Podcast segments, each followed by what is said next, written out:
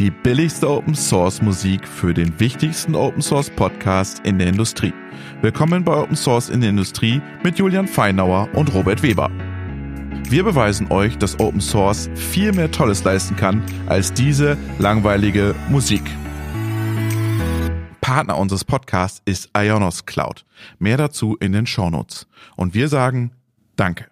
Hallo, liebe Zuhörerinnen und Zuhörer. Willkommen zu einer neuen Folge des Podcastes Open Source in der Industrie. Mein Name ist Robert Weber. Auf der anderen Seite der Leitung sitzt Dr.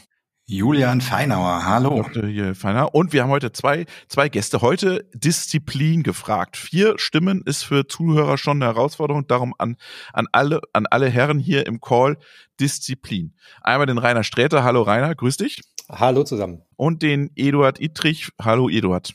Hallo zusammen. Bevor wir anfangen, äh, stellt ihr euch natürlich kurz den Zuhörern und Zuhörern vor. Und ich würde sagen, Eduard, äh, stell dich kurz vor. Was machst du?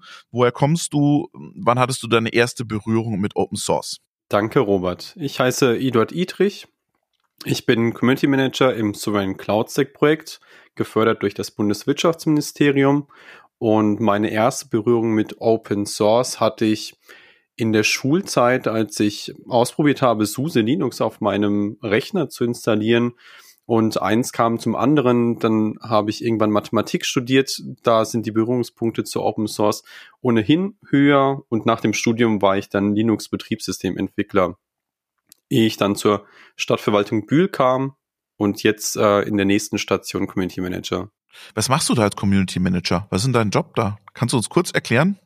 So eine Open Source Community lebt ja auch von dem Miteinander der verschiedenen Entwicklerinnen und Entwicklern, den Unternehmen, die daran beteiligt sind und dieses Ökosystem zu orchestrieren, zusammenzuhalten, Anreize zu geben.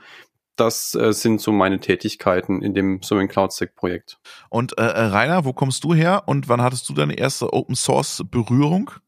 Ähm, ja, vielleicht ist es meinem Alter geschuldet. Ich hatte meine ersten Open Source Berührung eigentlich erst im Studium. Ähm, ich habe äh, Elektrotechnik studiert, ähm, mit äh, Spezialisierung auf Nachrichtentechnik, äh, zum einen hier an der Universität in Dortmund und äh, das zweite des Studiums äh, an einer Universität in, in Frankreich, in Lille, am ISEN. Und äh, gerade dort wurde sehr viel schon mit Open Source gearbeitet. Ähm, sicherlich hat man ähm, sich diverse Open Source Komponenten selber dann versucht zu organisieren, runterzuladen, aber es war sehr früh äh, die Zeit, es ist in den 80er Jahren schon. Ja, ich selbst bin bei der äh, Ionos, ähm, äh, die zum äh, zu 1.1 zu United Internet gehört, ähm, verantwortlich für den Aufbau von digitalen Ökosystemen und insbesondere seit zwei Jahren sehr stark in dem ganzen Umfeld GaiaX unterwegs, was ja auch einen unglaublichen Fokus hat auf das Thema Offen, Transparenz und Open Source insbesondere, aber natürlich auch jetzt sehr viel in dem ganzen Bereich Förderprojekt und Förderung unterwegs. Wir hatten ja gerade schon äh, vom Eduard gehört, auch das Sovereign Cloud Stack ist äh, ein öffentliches, ein gefördertes Projekt, ein offenes Projekt und gefördert. Ähm, und das ist genau die Welt, in der wir auch, wo wir uns zu Hause fühlen und der wir unterwegs sind. Also du organisierst Geld oder wie kann ich mir das vorstellen, wenn du so oder was ist dein Job dann? Naja, also ähm, Geld organisieren ist vielleicht würde ich so nicht als Beschreibung ähm, äh, nehmen. Ähm, Im Grunde genommen gibt es äh, natürlich sehr viele Initiativen auf europäischer Ebene, aber auch auf nationaler Ebene vom äh, BMBF, BMWK, vom, ähm, von diversen Ministerien. Da blickt ja keiner durch die alle versuchen. Ja, das ist natürlich schon eine Landschaft, das ist eine Welt für sich. Also ist, wie, wie auch Open Source, ja, das ist eine Welt, äh, in der man sich dann irgendwann kennt und die wirklich dann ähm, auch sehr, sehr produktiv ist. Ähm, auch so sind diese Förderwelten und auch diese GAIX-Welten fühlen sich so von außen immer an wie so eigene Welten, aber am Ende sind sie dann doch gar nicht so komplex. Man versucht natürlich auch aus EU-Ebene und auch aus Bundesebene das Thema Open Source zu fördern und zu schauen, wie schafft man Anreize, dass diese Entwicklung zum Beispiel die ganzen öffentlichen Verwaltungen und Kommunen, dass die anfangen, ihre ganzen Software, ihre Verfahren, die sie haben, jetzt im nächsten Schritt alle Open Source zu entwickeln, damit auch diese ganze Effekt, den wir durch Community-Arbeit haben, dass der überhaupt dann zum Tragen kommt. Es nicht immer so ganz kleine einzelne Insellösung ist, die man dann zehnmal äh, ähm, ja, durch Reinventing Wheels nochmal baut. Deswegen diese Anreize, die da gesch geschaffen werden, diese Fördertöpfe, die Förderprogramme, die haben natürlich einen gewissen Aufwand, weil wir dort über Steuergelder reden. Äh, das heißt, die haben Formalismus, den muss man einhalten. Das ist so, ich glaube, das ist auch absolut richtig so. Auf der anderen Seite merken wir, dass auch von diesen Förderstellen immer mehr Geld ähm, staatliche Hilfe für genau solche Open Source Projekte zur Verfügung gestellt wird, um es in diese Richtung zu entwickeln. Also ich glaube, das ist eher ein Trend, den wir sehr, sehr, sehr wohlwollend be äh, bemerken. Da müssen wir mal mit denen sprechen. Vielleicht pushen die auch nochmal im Podcast. Vielleicht gibt es da noch ein bisschen Geld für uns. Wir machen ja auch wichtige Arbeit. Für Absolut. Ja? Ähm, lass uns mal, du, du gerade gesagt, Gaia X, da hat sich ja diese Woche, wo wir aufnehmen, einiges getan. Ich habe das immer beobachtet, ich habe jahrelang ja auch Automatisierungstechnik gemacht und das war, wie du gesagt hast, immer so eine eigene Welt. Erst fing so an, dann änderte sich wieder die Strategie, dann äh, erst Cloud Hyperscaler, jetzt wieder was anderes, äh, jetzt wieder auf, offenes Netzwerk. Kannst du mal in drei, vier Sätzen zusammenfassen, was ist gerade Stand der Dinge? Also zum einen glaube ich, dass äh, GaiaX äh, sich in den letzten zwei Jahren sehr viel weiterentwickelt und weiterentwickelt hat. Wir hatten am Anfang im ersten Jahr sicher so ein bisschen Organisation, Setup, wie das so bei Com Communities ist äh, und Verein, äh, Non-Profit-Verein, Gaia X. Ähm, das heißt, die Mitglieder zu bekommen, die Strukturen aufzusetzen, das war das erste Jahr. Das zweite Jahr ist, wo man jetzt die Grundlagen äh, schafft. Und äh, da wird auch viel publiziert schon. Man kann das alles offen, transparent mitlesen. Es gibt diese gaia-x.eu Webseite. Da sind alle Dokumente veröffentlicht. Und man baut jetzt gerade, wenn man so will, die Foundation, die Grundlagen dafür. Das ist eine Architektur, auch diese Architektur, die wird nicht irgendwie neu erfunden oder neue Standards implementiert, sondern man verweist im Grunde auf existierenden Standards, weil wir haben genug Standards. Man muss sozusagen jetzt nur auf diese richtigen Standards sich einigen und darauf verweisen, damit wir diesen Common Nominator, diese Gemeinsamkeit haben, um Interoperabilität und Portabilität herzustellen. Und GaiaX ist im Augenblick dabei, zum einen die Kernelemente, die man dazu braucht, die Architektur, aber auch eine gewisse Toolbox, die zur Verfügung zu stellen. Das macht man im Grundraum auch wieder durch Förderprojekte. Auch da hat der Staat wieder eine Menge Geld locker gemacht, damit wir diese Kernkomponenten, zum Beispiel Identity Access Management, das nicht nur öffentlich offen spezifizieren. Die Spezifikation ist auf der Seite gxfs-.de verfügbar. Viel zu kompliziert. Offen spezifizieren, also gxfs, also Gaia X Federation Service.de verfügbar. Da liegen die Spezifikationen offen für jeden lesbar. Uh, Identity Management, ich glaube, es ist jedem klar, ist eine Schlüsselkomponente in solchen Systemen. Das föderiert zu bauen, sicherlich auch. Julian, ich frage mich jetzt immer, was ist daran jetzt Open Source oder wo, welche Rolle spielt jetzt Open Source in dieser Gaia X-Welt? Hast du da eine Idee? Also ich würde vielleicht sogar noch, noch einen Schritt nach vorne gehen. Ähm und, und noch eine Frage an den Rainer stellen, denn wenn man, wo wir jetzt auch in, in der Planung des Podcasts, immer wenn der Name Rainer Sträter fiel, dann, dann kam sofort so ein, ah, Mr. Gaia X. Ja? Und für mich muss ich jetzt gestehen, dass Gaia X für mich immer noch sehr, sehr eng verbunden ist mit einer etwas, ja, vielleicht merkwürdigen äh, Bundespressekonferenz äh, des damaligen Ministers Altmaier ähm, und würde deswegen nochmal vielleicht einen Schritt zurück und die, die ähm, Frage an dich, Rainer, äh, stellen. Was, was ist denn Gaia X eigentlich? Also abgesehen davon, dass es jetzt irgendwie eine Foundation ist, die entsteht, was sind die Ziele, die wir damit erreichen wollen? Ähm, ich, ich versuche es mal sozusagen ähm, so zu erklären. Das klingt vielleicht ein bisschen abstrakt, aber ich glaube, es ist, glaube ich, dann am Ende des Tages dann doch sehr gut verständlich. Wir haben natürlich, wenn wir, wenn wir sagen, dass wir Datenschutz besonders wichtig finden, dass wir Transparenz wichtig finden, Offenheit wichtig finden, dass wir kein Login haben wollen, dass wir keine, keine Hürden, also barrierefrei arbeiten wollen, das unterschreibt jeder. Das unterschreiben übrigens natürlich auch alle anderen Staaten. Das unterschreiben auch nicht-europäische Staaten. Das Problem, was wir aber offensichtlich sehen, ist, dass jeder diese Werte wie Datenschutz auch etwas anders interpretiert. Wir haben also eine etwas andere Auffassung von Datenschutz, wie wir den organisieren möchten als Europäer und als Deutsche. Und das haben wir sehr wohl spezifiziert, wie wir das sehen wollen. Datenschutzgrundverordnung zum Beispiel als, als, als ein dieser Beispiele. Data Act ist gerade ähm, jetzt in, in Bewegung gekommen.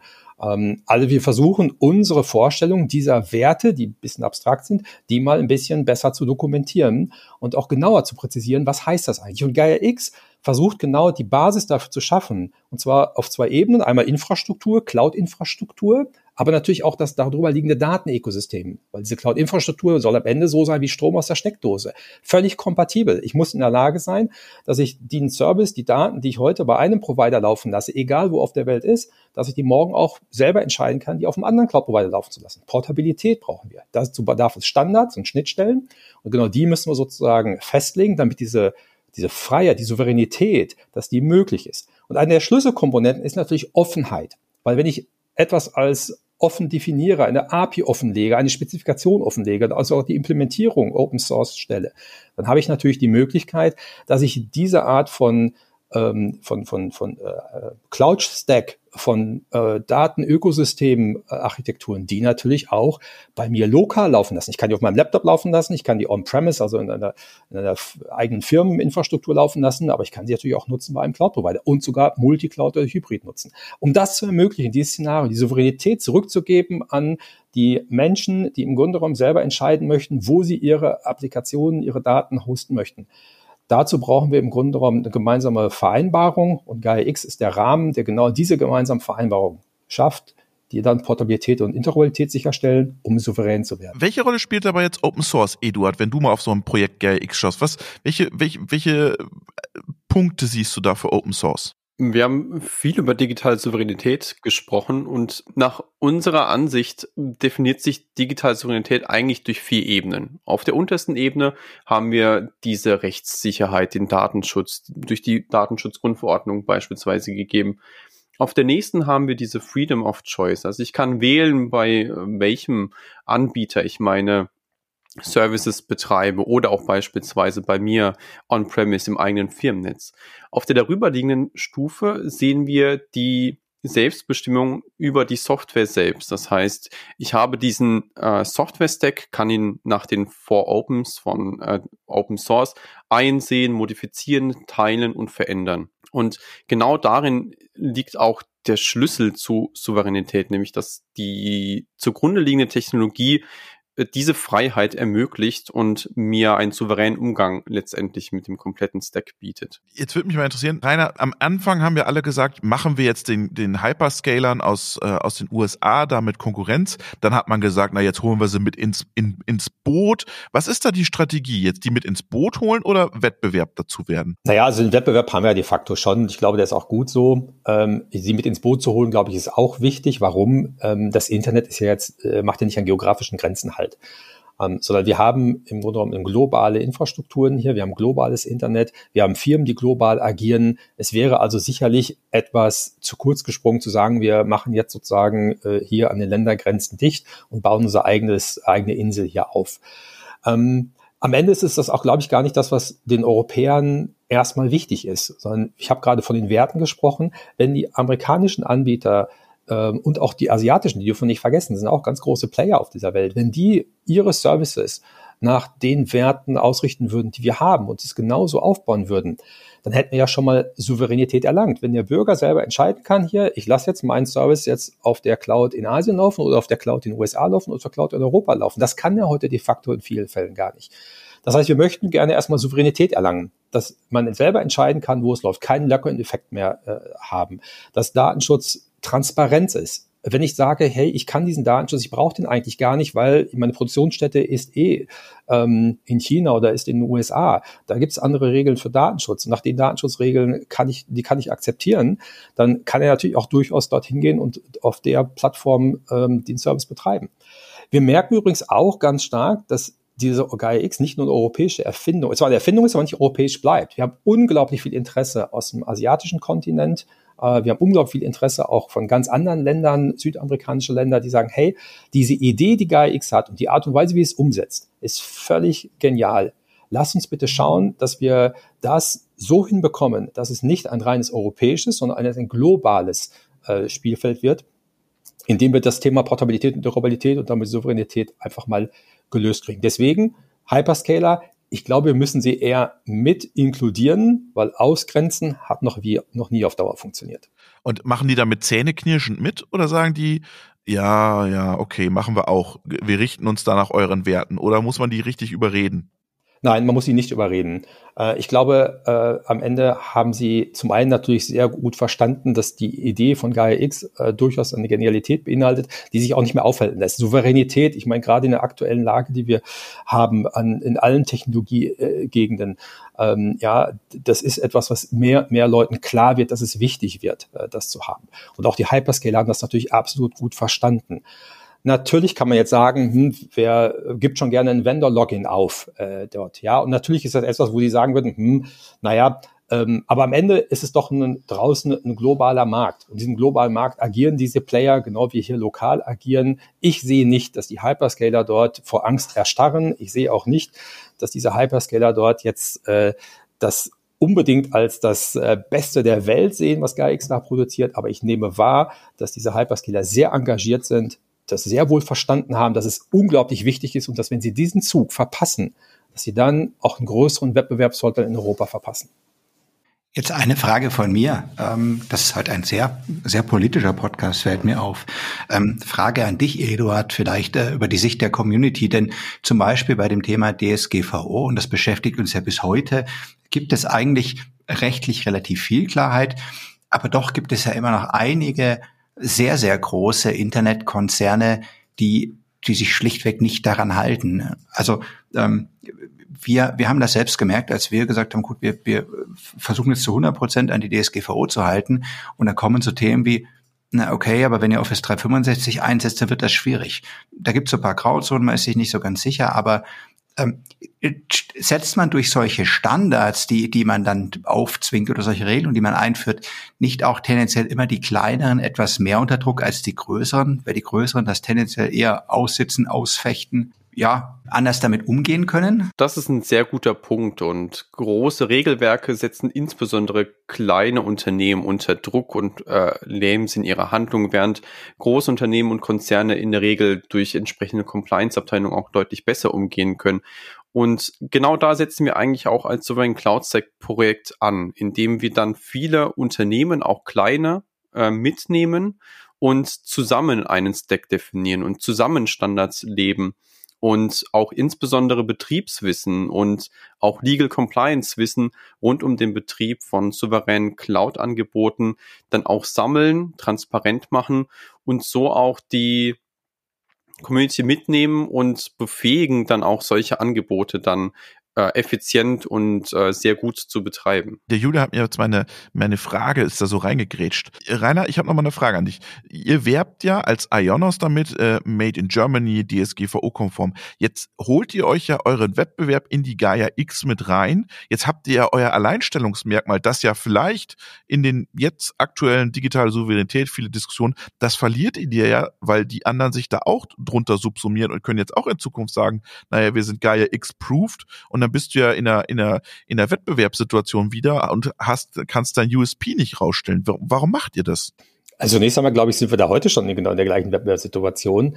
Ähm, und der, die, die, die Abgrenzung, äh, die basiert im Augenblick nicht darauf, ob man jetzt äh, bei Gaia X schon länger dabei ist oder ein Gaia X-Label-Stempel bekommt in Zukunft oder nicht, sondern die Abgrenzung ist wirklich die Art und Weise, wie man Service anbietet, wie man diese, die Cloud-Infrastrukturen und die Datenökosysteme anbietet.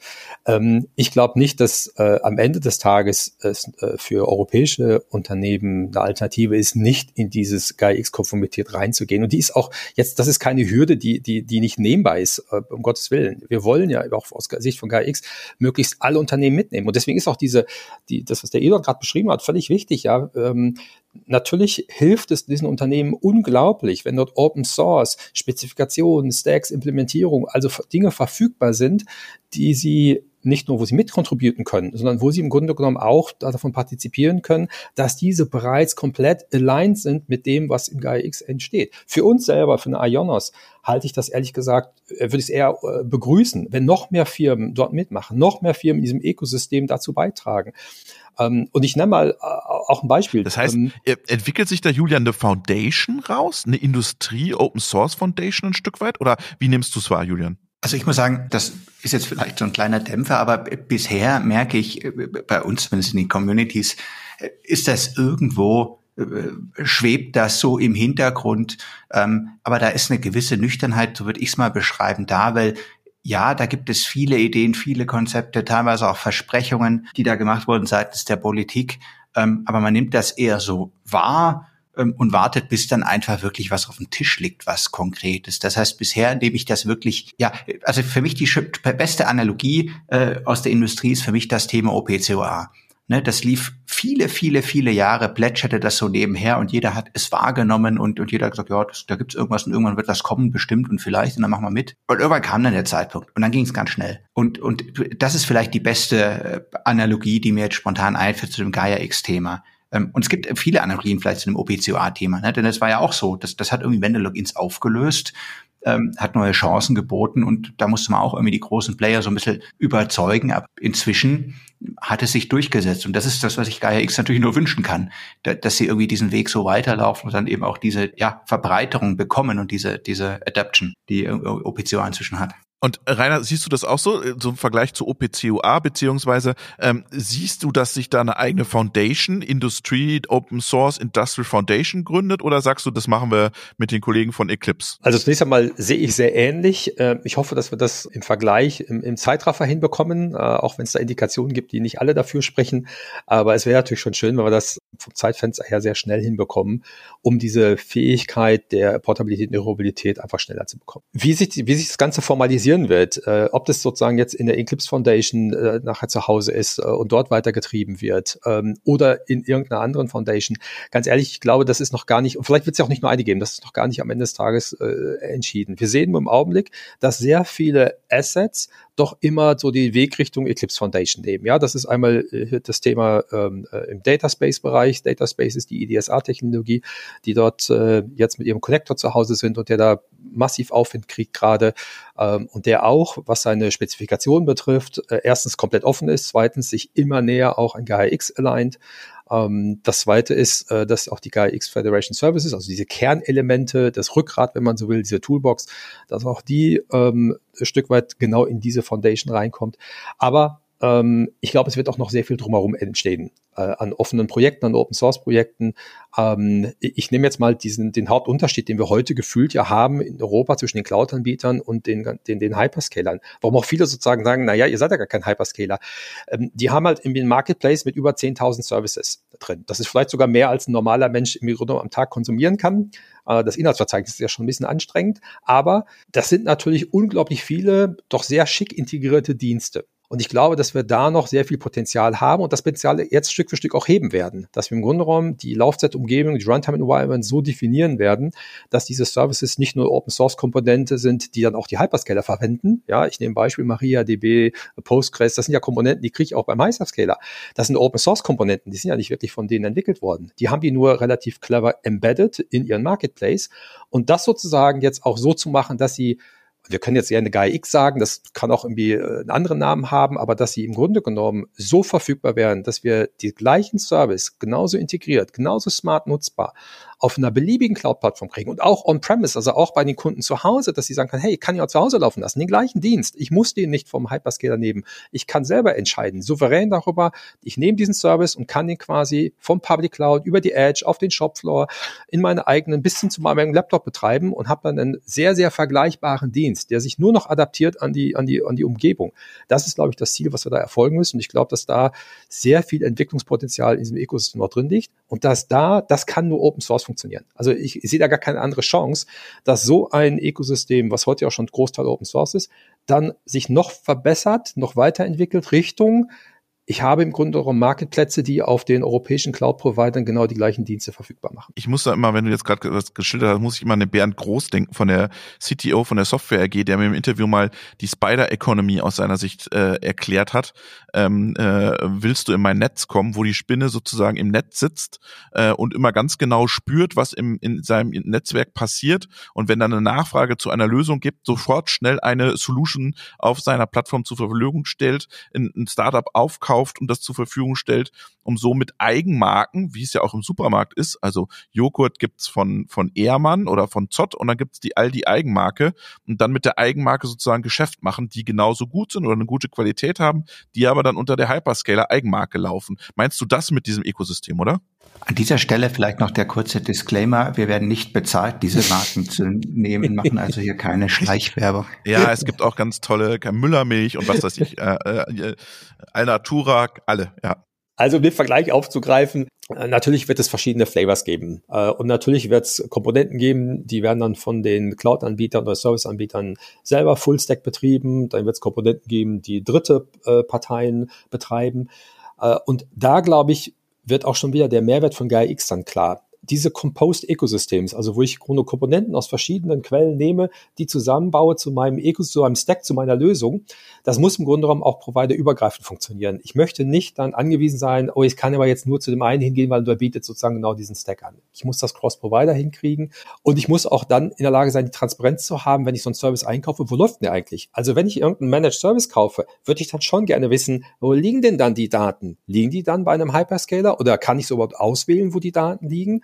Und genau erstens die Transparenz, zweitens die Möglichkeit, das dann noch auszuwählen, glaube ich, ist relativ wichtig. Deswegen ja, Es wird sozusagen Joghurt geben und es mag sein, dass die Milch von der gleichen Kuh kommt, aber es wird sozusagen verschiedene Flavors geben an der Stelle und da haben wir, glaube ich, eine gute Marktökonomie, die dann auch ermöglicht, über ähm, die ganzen normalen Communities ähm, die Dinge sozusagen zu favorisieren, die dann die Masse äh, dann nehmen wird. Das ist ein offener Markt und dann die Dinge, die dann sich spezialisieren auf bestimmte Komponenten, die bestimmte Verticals sich äh, spezialisieren, weil sie bei Bankenindustrien besser im Finanzbereich besser funktionieren, weil sie im, im äh, weil sie bessere Konnektoren zum äh, OPCOA haben dort und das besser integrieren. Also all das wird es geben. Aber ich glaube, wir müssen gucken, dass wir das auf einer Open Source Welt hinkriegen, sonst kriegen wir das Drehmoment, was wir brauchen, um dieses System wirklich dann am Fliegen zu halten. Das kriegen wir nicht hin. Und die Open Source Welt hat ein unfassbares Drehmoment. Also das ist etwas, wenn man sich das so ein ich, GitHub Actoverse kennt ihr wahrscheinlich auch. Ich lese es jedes Jahr mit Spannung, was da drin steht und bin jetzt mal fasziniert, wie viel Energie da drin steckt. Und diese Energie sozusagen dann für uns auch ein Stück weit hier mit den, mit den europäischen Werten dann nochmal äh, zu adaptieren und nutzbar zu machen, glaube ich, fände ich äh, einen genialen Schritt. Äh, Nur, wer erklärt den Mittelstand? Das macht dann der Eduard. Ähm, das macht Eduard, sehr gut. Eduard, wie erklärst du es dem Mittelstand? Ich würde vielleicht noch eine, eine ganz kurz äh, zurückgehen. Ich, ich habe nur darauf gewartet, dich wieder zu unterbrechen, lieber Robert. Ja, danke, danke. Ähm, weil ich, der Robert, äh, der, der Eduard hat vorhin was sehr Schönes gesagt. Er hat gesagt, sein Beruf ist äh, oder seine Aufgabe ist Community Manager.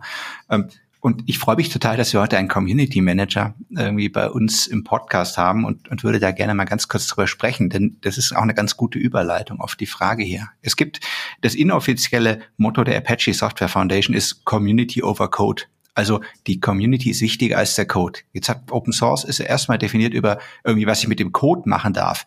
Ähm, deswegen jetzt die Frage an dich, Eduard was macht denn ein Community Manager und warum sind denn die Communities so wichtig? Und dann äh, schließt man die Frage vom Robert noch an, wer erklärt es denn den Mittelstand? Genau da schließt sich auch der Bogen, denn was bringt denn die beste Software selbst unter einer offenen Lizenz, wenn eigentlich niemand weiß, bis auf eine handerlesene Anzahl an äh, Entwicklerinnen und Entwicklern, wie diese betrieben wird? Und dort setzen dann auch Communities an, dieses Wissen dann auch transparent zu machen und sich darüber auszutauschen.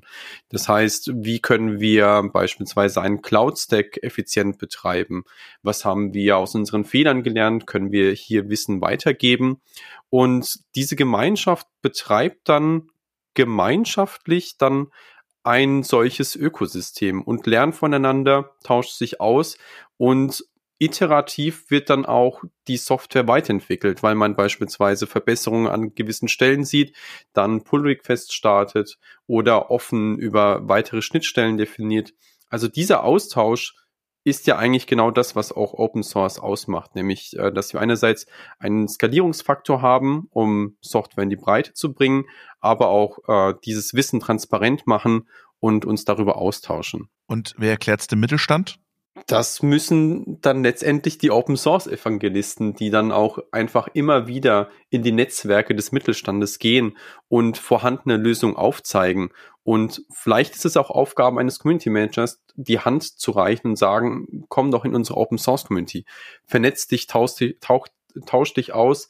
Dein Problem wird sicherlich genauso von einem anderen bereits gelöst geworden sein. Oder vielleicht denkt auch gleichzeitig jemand über genau dein Problem nach. Denk doch gemeinsam drüber nach. Wie können wir beispielsweise das Monitoring unseres Cloud-Stacks verbessern, wie können wir Abrechnungen effizienter gestalten und so weiter und so fort. Das sind Themen, die eigentlich alle umtreiben, alle Service-Provider und ähm, dort ist dann auch die Aufgabe des Community Managers einfach Brücken zu schaffen und äh, die verschiedenen Netzwerke und Unternehmen miteinander zu verbinden. Vielleicht kann ich an das, was Eduard gerade gesagt hat, anknüpfen, weil ich glaube, das ist, das ist so eine der, der wirklich kritischen und auch, glaube ich, der super spannenden Punkte. Natürlich wird der Mittelstand im Detail ähm, nicht jetzt jeder Einzelne in den Communities aktiv mitarbeiten. Das ist nicht deren Mission, das ist auch nicht deren Geschäftsinteresse, äh, das sie haben. Es gibt viele, die werden die Lösung, des, äh, die, die dort entstehen in den Communities, konsumieren. Und sie werden sie konsumieren, ohne wahrscheinlich äh, irgendwann sogar zu wissen, wie die denn eigentlich genau entstanden ist. Also wenn jemand eine Postgres-Datenbank Datenbank verwendet, dann glaube ich, gibt es eine Menge Leute, die jetzt am Ende des Tages nicht wirklich die Postgres-Community kennen.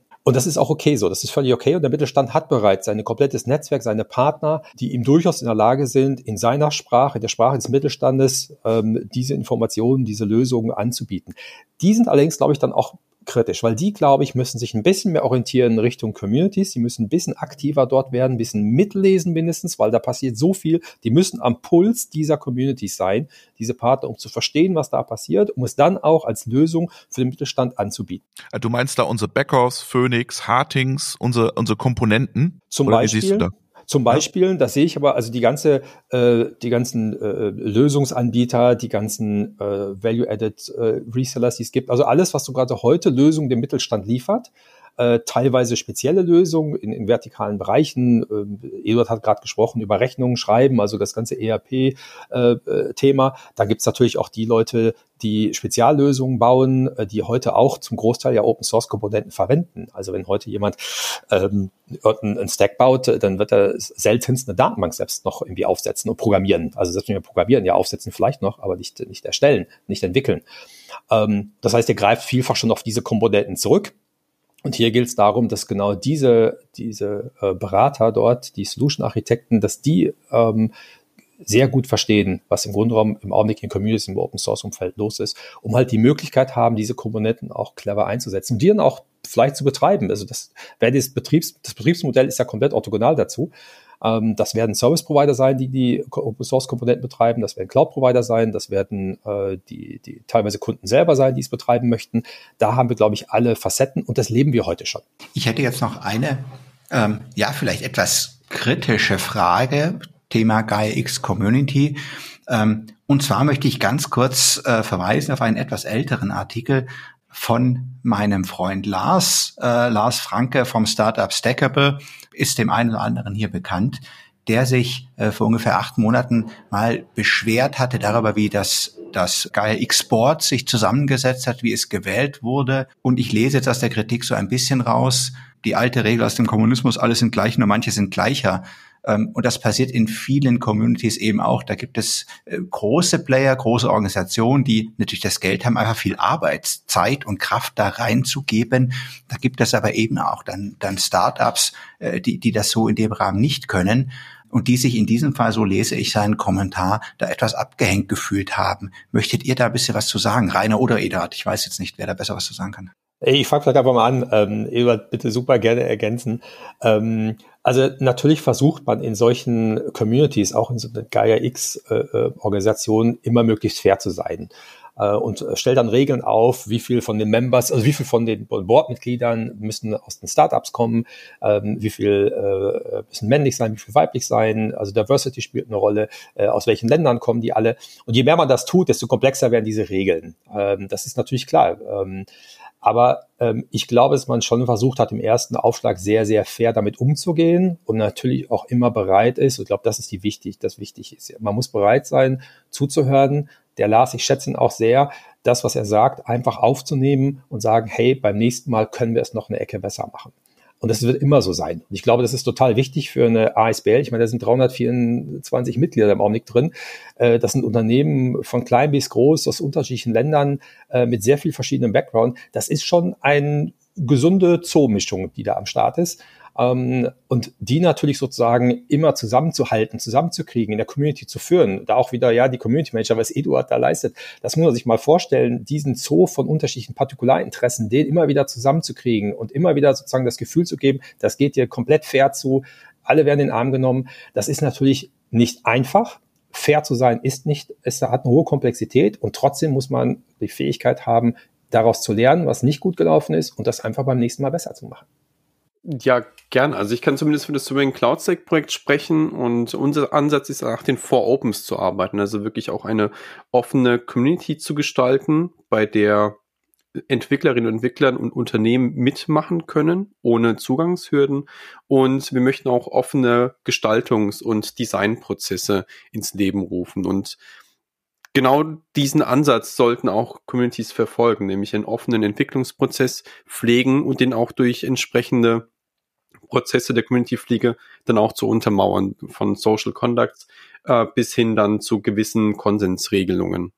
Das hat der Eduard jetzt irgendwie total politisch super nett gesagt. Da muss GAIX noch lernen. Ich glaube, von dem, was der Eduard gerade gesagt hat, da kann und muss GAIX noch viel von lernen, weil das ist nicht ein Zusammenschluss von 324 verschiedenen Firmen sondern das muss ein Community-Prozess sein. Das ist vom BMWK oder damals vom BMW genauso gefordert worden. Die haben aber ganz klar gesagt, das wird nur funktionieren, wenn es eine Community-Initiative wird. Es wird nicht funktionieren, wenn man daraus ein Unternehmen baut.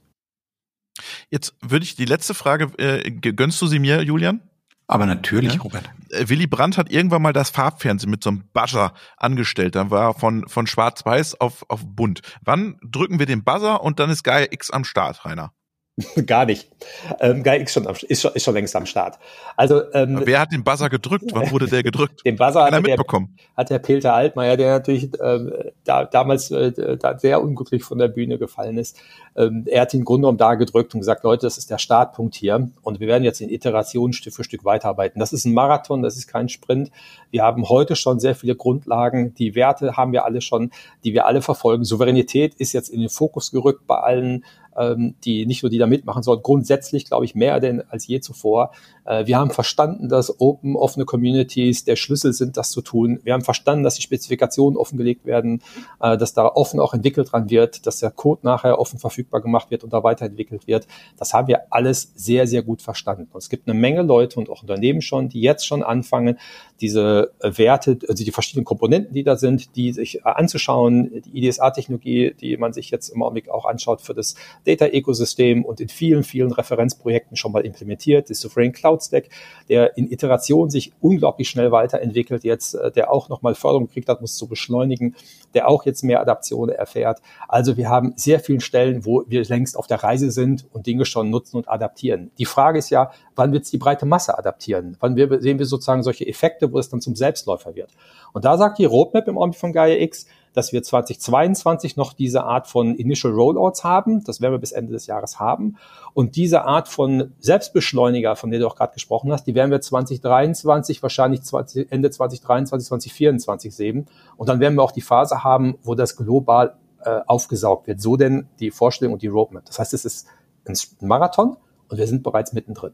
Vielen Dank, Rainer Sträter und Fehlern, Eduard Itrich, für das Gespräch bei Open Source in der Industrie. Und wir drücken euch die Daumen äh, für den Marathon, dass ihr die letzten, sagen wir, was sind es da noch, zwölf Kilometer äh, so? Die 30 sind schon, die zwölf Kilometer noch schafft. Alles klar, vielen Dank. Ich glaube, es sind 20, aber das kriegen wir hin. 20? Okay, 22 dann noch so. Ja, okay. Ja, vielen Dank auch von meiner Seite. Vielen Dank für die Einladung. Jetzt heißt es wirklich nochmal Vollgas geben.